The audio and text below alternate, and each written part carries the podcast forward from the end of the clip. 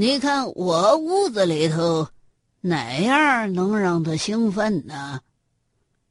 老刘头满脸青条的，抽着烟问王子豪：“呃，呃，不知道啊。不过，我可以把他带来。”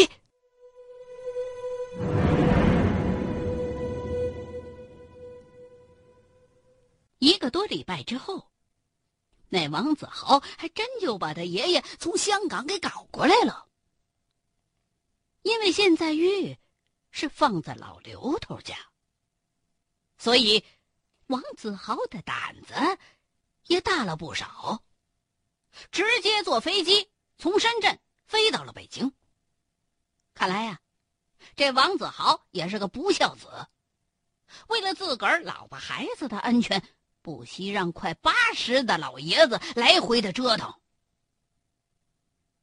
到了老刘头家，王老爷子哆里哆嗦的坐下，满嘴胡说八道啊，坐那儿，所答非所问。一会儿说自己当过冯玉祥的手下，一会儿又说英国的首相接见过自己。反正压根儿就不听你问他什么，这么一来，老刘头的面子糊脚面上了。本以为自己满屋子的宝贝能在这对香港人面前冲冲威风，没想到这王老爷子好像没看见一样。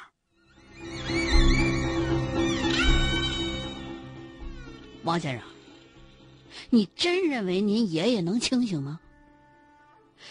有过这种先例啊！上一次，有一位朋友给他看那个王羲之的字啊，他一下子就从椅子上坐起来，整个下午神志都清醒的很啦。哦，这是王羲之那个级别的。哎，张国忠忽然想起了弟弟张国义在文革的时候抄家曾经抄出来的那斩子钱的话，不如用那个试试。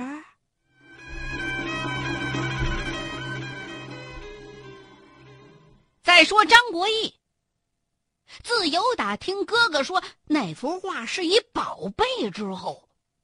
就没敢再怠慢喽，直接在家里边立柜里头做了个铁皮的夹层，既保证了防暑，又安全隐蔽。这回听说哥哥要用，张国义就把这宝贝给拿了出来。他不局长的司机吗？兼秘书，就开着局长的那台伏尔加。一路小曲儿来到了老刘头家。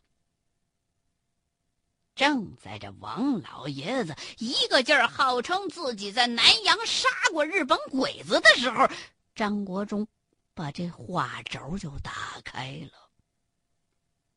一幅带着微黄的古画展现在了王老爷子的面前。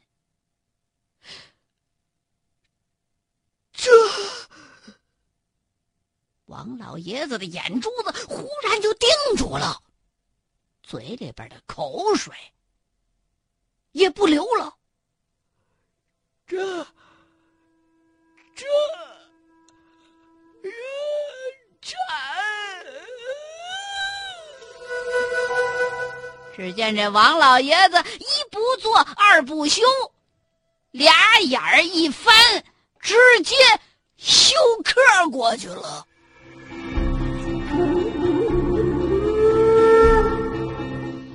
这下子可把王子豪吓坏了，言语之间顿时就很不友好了。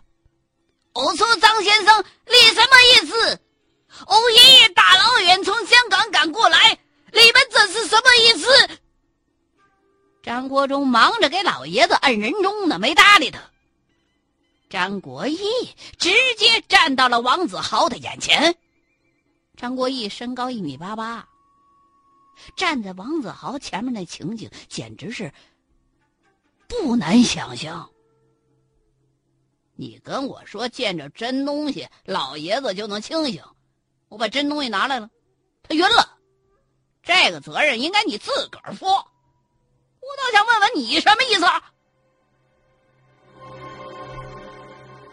王子豪本来是想逞逞外商的威风，可是眼前站站了这这这这么一尊铁铁铁铁塔，我我我我我我不是那个意思啦，但但是欧爷爷晕倒了，你们应该叫救护车才对。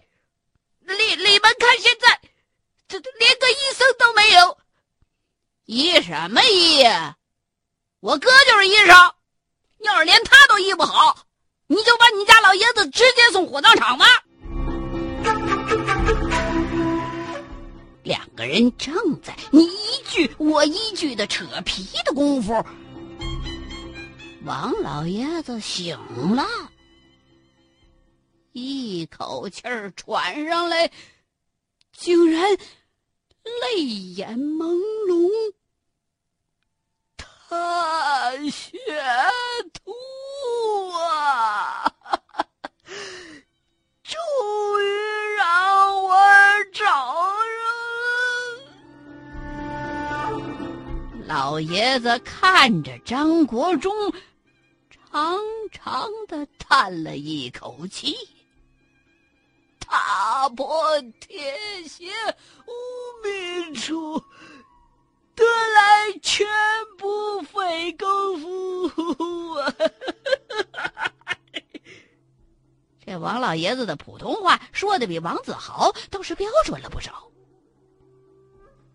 这时候老刘头也傻了，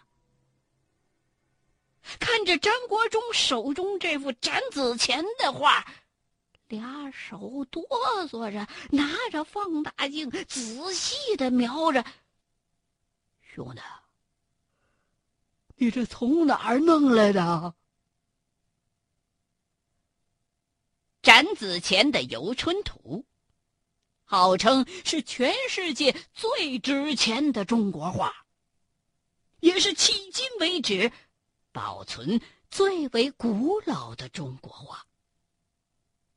但是，据野史传说，这展子虔一生最有名的作品是《四季图》。《游春图》只不过是《四季图》当中的一幅。此外，还有《童子戏水图》《落叶图》和《踏雪图》。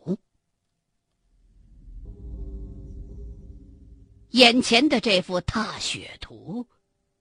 是展子虔晚年的作品。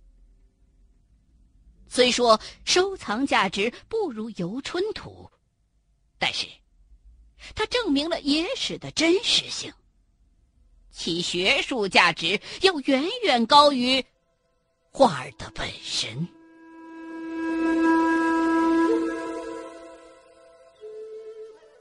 老人家，这什么《踏雪图》，我可以让您看个够。但是，您要先告诉我。说着话，张国忠拿过来那个玉轩。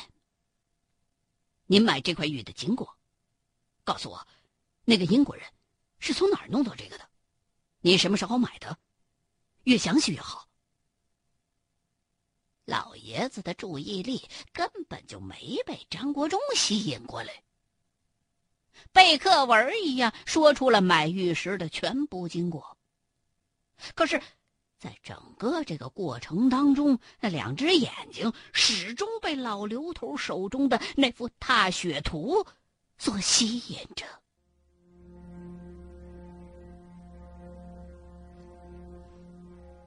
原来，卖这块玉的麦克里斯勋爵。是当年英国东印度公司一名船长的儿子，家里本来非常有钱。可是，自从他的父亲遭遇海难之后，就逐渐的没落了。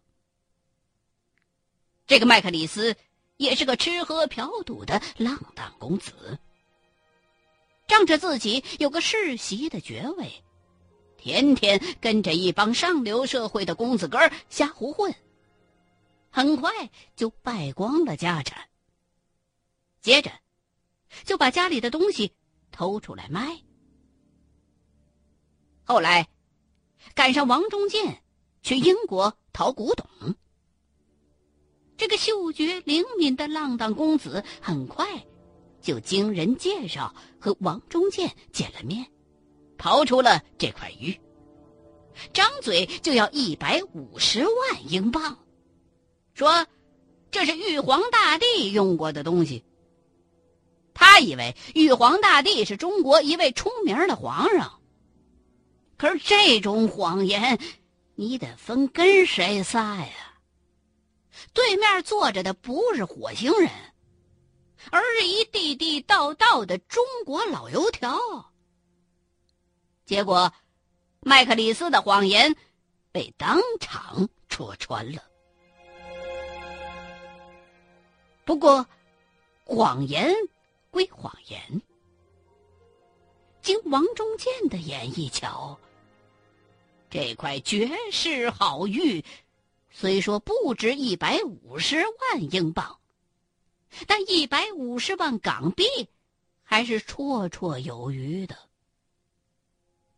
于是，经过一番讨价还价，最终这块玉以一百八十万港币成交了。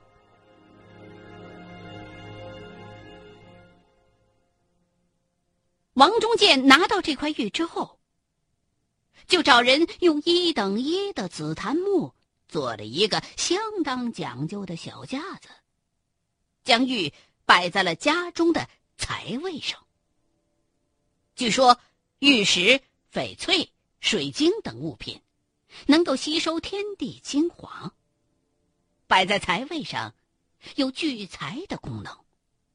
鱼缸也有类似的功能。但是作用稍稍弱了一些。聚财最好的就是天然紫水晶的晶洞，其次就是翡翠跟玉石了。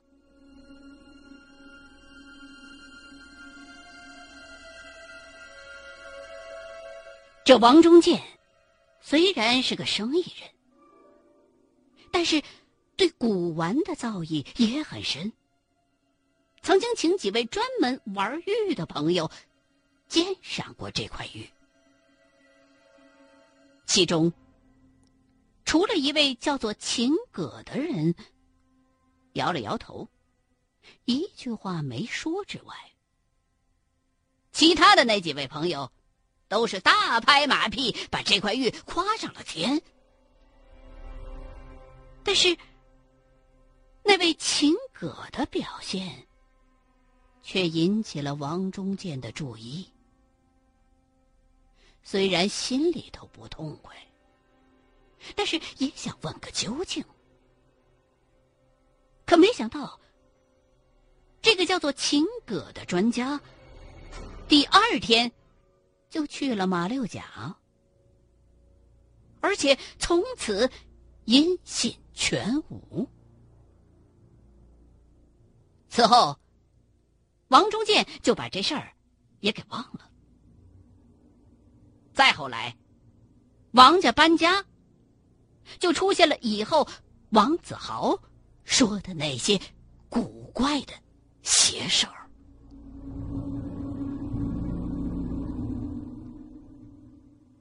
那个英国爵士就没说过这块玉是他老爷子从什么渠道弄过来的吗？王中建只顾摇头。两只眼睛始终盯着眼前的那幅踏雪图。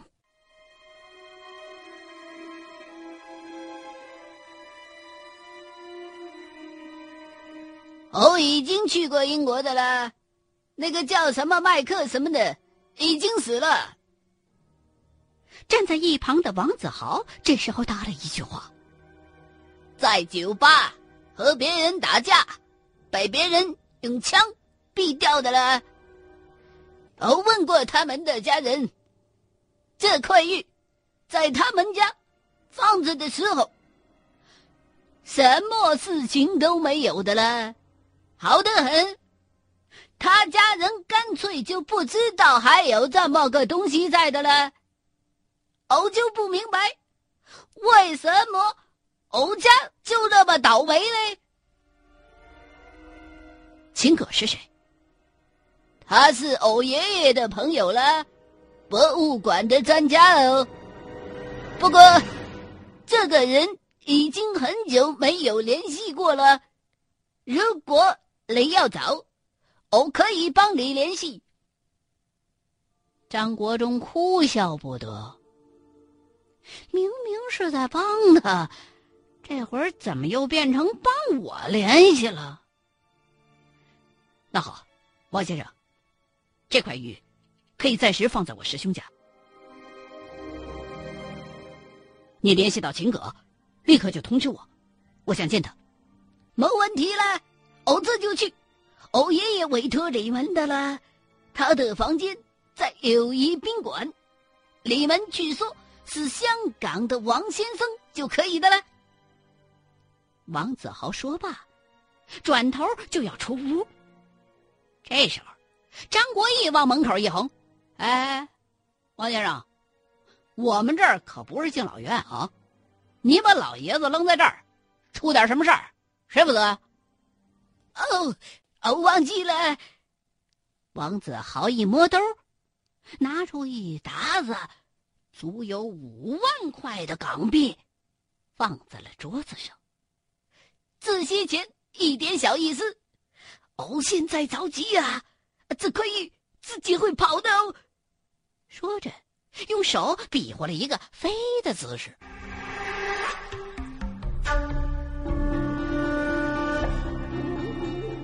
钱，还是钱。看着桌子上仿佛散发着金光的金牛星，港币一千元面值的钞票被称为金牛，就连张国忠的瞳孔都放大了。自个儿一个月的工资才六十九块五，这五万港币够自己干多少年呢？一时半会儿啊，还真算不明白了。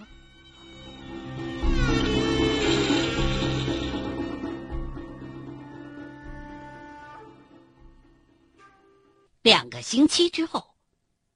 王子豪给张国忠拍了一份电报，说自己已经找到了那个秦葛，希望他能去一趟香港。一说去香港，张国荣也挺兴奋的，但还不能带出样来。跟老刘头打点了一下行装之后，两个人就坐火车去了深圳。而这时候，一个王子豪派出来的年轻人已经在火车站等着了。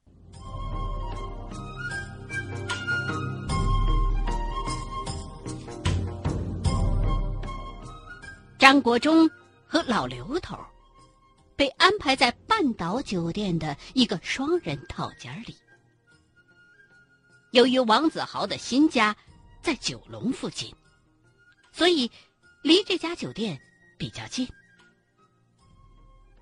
第二天，王子豪开着一台也认不出是什么牌的轿车，把张国忠和老刘头接到了自己的家。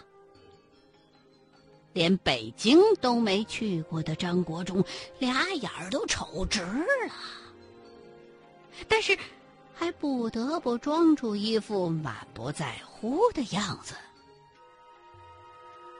街上有许许多多穿着入时的女郎，想多看几眼，又不好意思。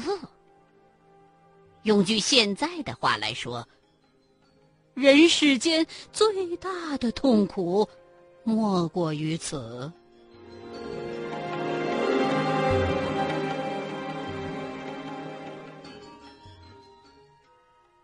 在张国忠看来，秦葛是一个阴郁的老人，就是那种不爱说话。也不爱发脾气，可是惹急了就会直接用刀捅人的那种类型。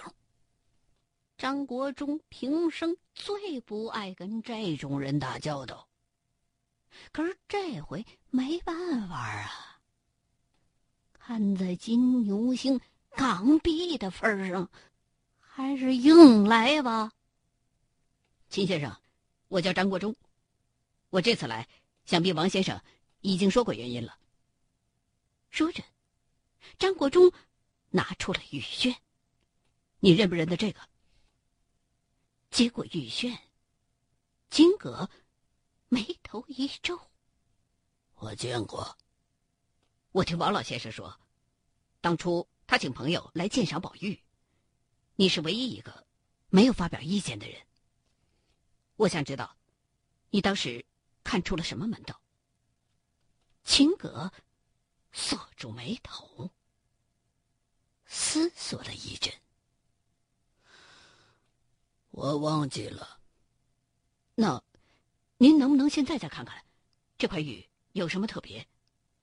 我只能告诉你，小兄弟儿，别碰这东西。说着。青葛把嘴凑到了张国忠的耳朵边儿。这个东西来头不干净，王老爷子请过很多人，没人敢碰。